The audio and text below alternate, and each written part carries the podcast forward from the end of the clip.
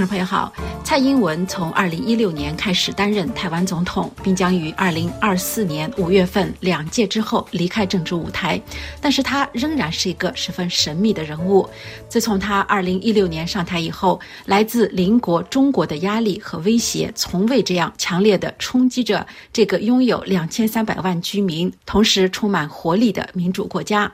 在八年执政期间，蔡英文在国内进行改革，发展经济和工业。他也让台台湾向国际开放，回应了社会对更大透明度和自由的呼声，同时也让台湾的生存成为一个全球性的问题，在中美之间平衡的走钢丝。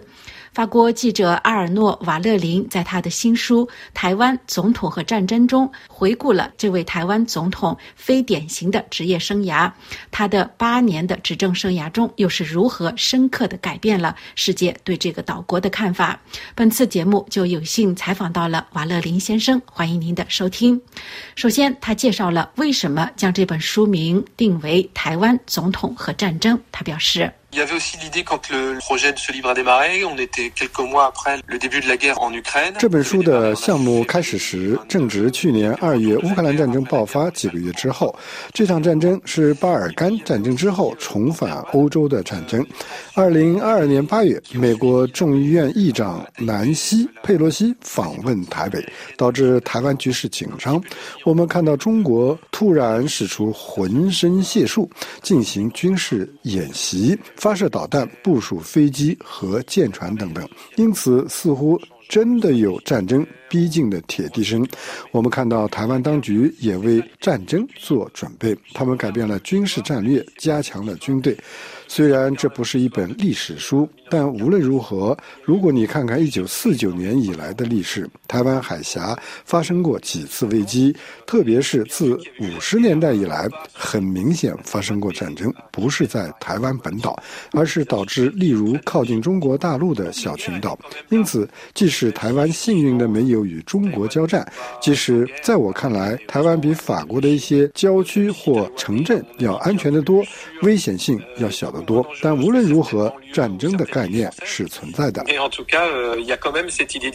所以，事实上，战争的威胁是显而易见的。面对这种威胁，在地缘政治上，台湾在国际舞台上的地位越来越明显，得到国际社会的普遍支持。Oui, c'est vrai. Elle a contribué en arrivant en 2016 à la présidence. 是的，没错。他在二零一六年成为总统后，使台湾问题成为整个地区甚至世界事务的核心问题。因为在此之前，老实说，如果回想一下，台湾问题被提及的次数并不多，或者至少人们对台湾和中国大陆之间发生了什么。并不十分清楚。当他在二零一六年抵达时，他开始谈论台湾对该地区的重要性。在接下来的八年里，他一直将台湾问题作为一个真正的国际问题。战争是无形的。但很早就出现在每个人的脑海中。他于二零一六年当选以后，推出了一系列产业政策举措，即我在书中谈到的著名的“五加二”计划。而该产业计划的举措之一就是发展国防工业。因此，在二零一六年就已经有了这种愿望。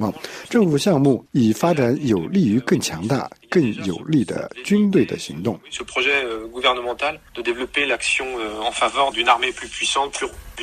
根据您对他的研究，您会给这个人物什么样的评价呢？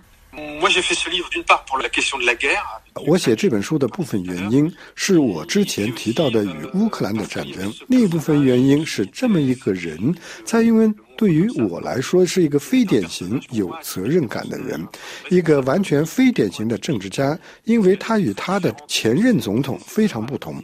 当然，她是一位女性，在一个家长式甚至是大男子主义盛行的世界里，在一个女性并不经常担任领导人的地区，她是第一位领导台湾的女性，而在这个地区也没有其他的女性领导人，因为韩国前总统朴槿惠。被赶下了台，缅甸的昂山素基在政变后被逮捕，新西兰总理阿德恩离开了职位，蔡英文是这个地区民主国家的女首脑，而这里的民主国家并不多。她似乎不是一个典型的领袖，不会发表热情洋溢的演讲，也不会发表迎合选民感情的演讲。他更像是一个合理的、温和的、相对居中的人。他试图通过论证来说服别人，他试图以一个专家的身份来处理政治问题。处理他所研究过的非常具体的问题，因此在某种程度上，这是另一种从政方式。有趣的是，在竞选期间，他曾多次问身边的人：“我要向选民提出的这个建议或解决方案，我们能资助他吗？”在授权范围内是否可行？因此，他很想说的都是诚实的话。我认为这一点也值得强调。最后，在八年总统任期结束之际，我有一种感觉，这不仅仅是一种感觉，而是一种确信。我认为，至少在国际舞台上，本届总统并没有真正的失误或失败。我认为，在国家舞台上，在台湾舞台上要微妙得多，因为有一大堆社会政策，包括针对年轻。人和妇女的计划尚未完成，还有很多期望没有实现。另一方面，在国际舞台上，特别是在与中国大陆的关系上，显然人们都希望维持现状，保持海峡两岸的稳定，并坚持这一路线。八年来一直如此。事实上，他坚定不移地坚持这一路线，没有任何错误的举动。无论如何，在有新的爆料之前，蔡英文也没有出现过任何丑闻。没没有出现过重大的腐败丑闻。一个人在八年之后卸任，却没有被彻底指控犯下错误，这是很罕见的。因此，我认为这一点也值得指出。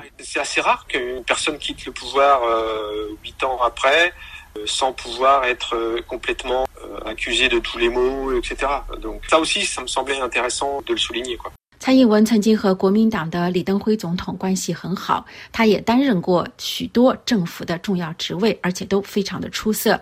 那么，又是什么原因引发他加入了民进党，成为民进党的党主席，最后当选为总统呢？我认为这是一个逐渐演变的过程。他学业优异，后来在伦敦经济学院完成了论文。他的学术生涯确实非常辉煌。后来又在政府部门和负责管理海峡两岸关系的大陆事务委员会领导等部门担任多个顾问职位。因此，他确实不是以活动家的身份，而是以专家的身份参与政治。这一点很有意思。至少在国民党掌权时，他确实是在权力圈子里，并没有国民党党政。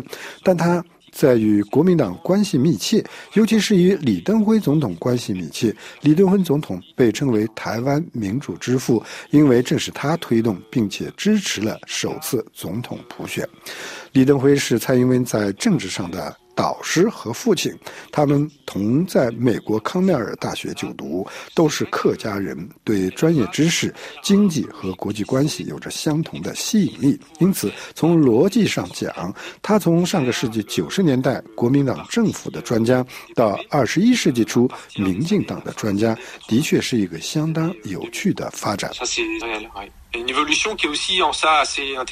蔡英文在二零二零年连选连任，这可能要归功于香港的民主运动及其悲剧性的后果。我们是否可以说，他的第二次当选是天时地利人和的结果？对他自己，也是对台湾，都是某种运气。二零一九年底，他还在民调中垫底，因为前一年的地方选举，民进党输了，真的是惨败。二零一八年和二零一九年，民进党处于谷底，还有养老金改革法。都使民进党损失惨重，这也是民进党在二零一八年底地方选举中失利的原因。因此，确实有迹象显示，民进党无法赢得二零二零年的总统选举举。之所以不可能，是因为误解和政策的失败。的确，蔡英文是幸运的，因为二零一九年一月二日，中国国家主席发表讲话，对台湾喊话，希望统一台湾。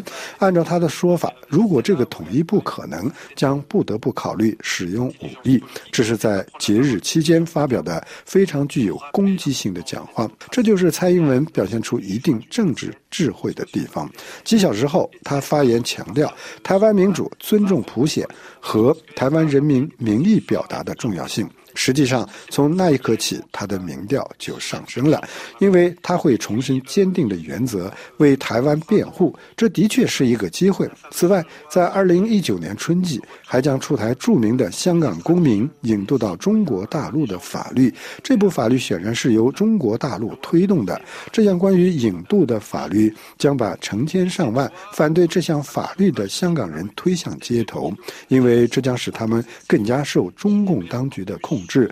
同样，这项法律的香港动员在台湾也产生了共鸣，因为台湾民众会把香港发生的事情当作一种威胁，当作一种警钟，认为正在香港发生的事情也可能在台湾发生。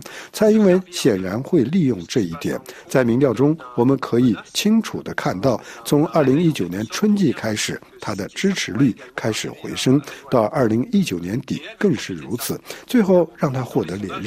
事实上，在书中的一个章节的标题是“北京让他再次当选”。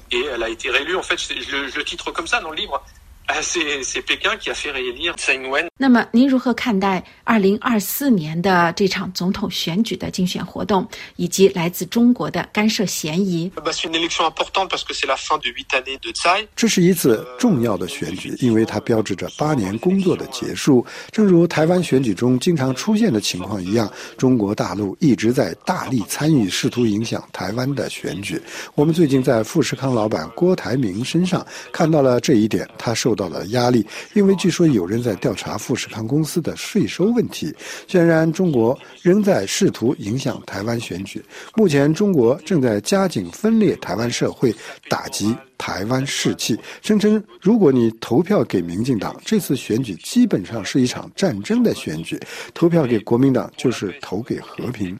因此，中国的信息宣传正在进行这样的整体叙事，其目的实际上是要破坏这次选举的投票和结果。因此，中国将始终推行这一计划，打击台湾人的士气，分裂台湾社会，让人们相信民进党是主张独立的，而这是一个错误。民进党。根本没有搞独立。Et de faire croire que DPP est pour l'indépendance, ce qui est une erreur. Le DPP aujourd'hui ne milite absolument pas pour l'indépendance. 当您对蔡英文进行研究时，您采访到了很多人，很多他身边的人。最让您感到惊讶的地方是什么呢？我二零一五年开始关注台湾大选，当时我是《解放报》驻日本的记者。就在那时，我看到了有这样的一个政治人物，他即将当选，而且最终当选了。让我惊讶的是，我发现我根本不知道他有多么不想当总统。他甚至正是这么说过。我记得应该是在二零一六年，在当选几周后，有一次在台湾与一群妇女开会，他说：“学生。”时代从没想过有一天自己会成为国家总统，这太令人吃惊了。我觉得不可思议。他从来没有想象我们在欧洲，特别是在法国一样，有很多候选人不惜一切代价要当选，他们为竞选准备数年甚至数十年，而蔡英文却不是这样。发现民进党在民意调查中排名垫底，处于意识形态和政治危机之中，他接管了该党，重新创建了。他，然后当选为总统也是如此。这是一个能够牢牢掌握权力的人，也是一个并不想掌握权力的人。我觉得这一点很有趣。还有他的生活、感情生活，无论是个人的、家庭的方面，都极其封闭。事实上，这是我最难调查的方面。要看到一切，了解他所经历的一切，感受到的一切，很复杂。在个人亲密关系和家庭层面上，他都。极度封闭，很少谈及，尤其是关于他的个人的故事。我在书中确实提到了一点，但非常简短，那就是关于他在美国认识的一次登山事故去世的男朋友。当然，我不想做廉价的心理分析，但无论如何，我认为这也在他性格中留下了烙印。这个事件对他一定很沉重。但是同时，蔡英文也是非常的坚强和坚韧。这种坚强的力量又从何而来呢？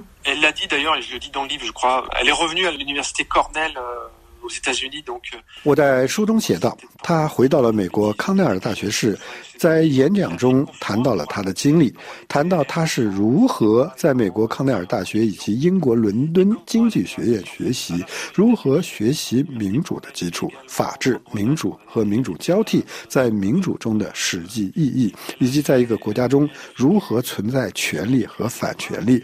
这是他在国外真正学到的东西。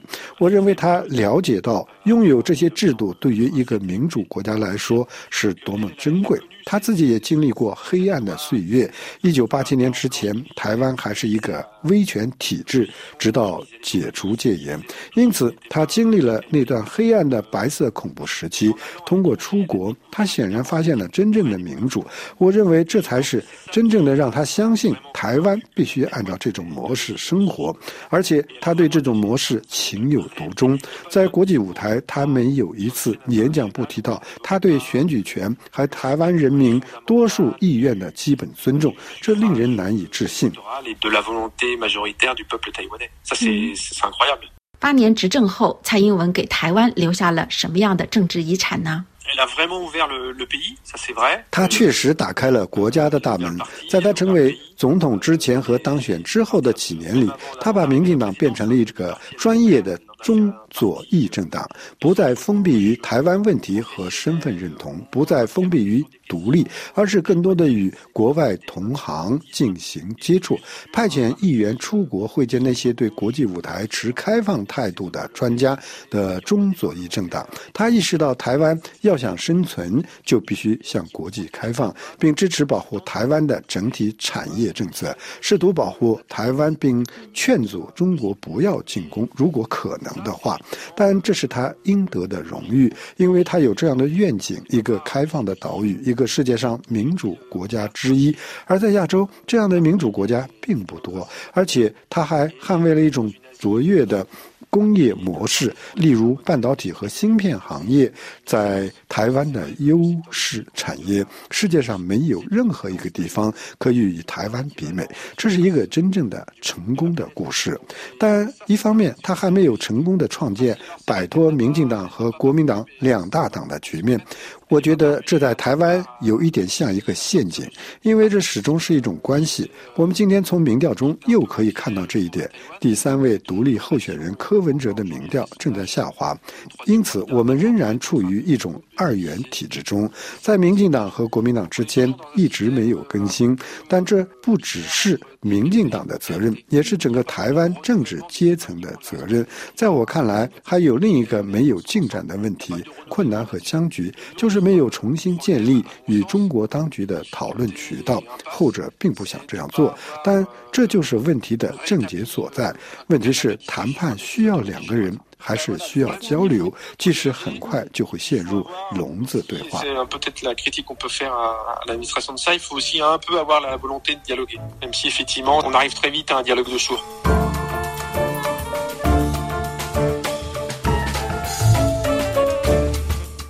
非常感谢您收听本次国际纵横专栏节目。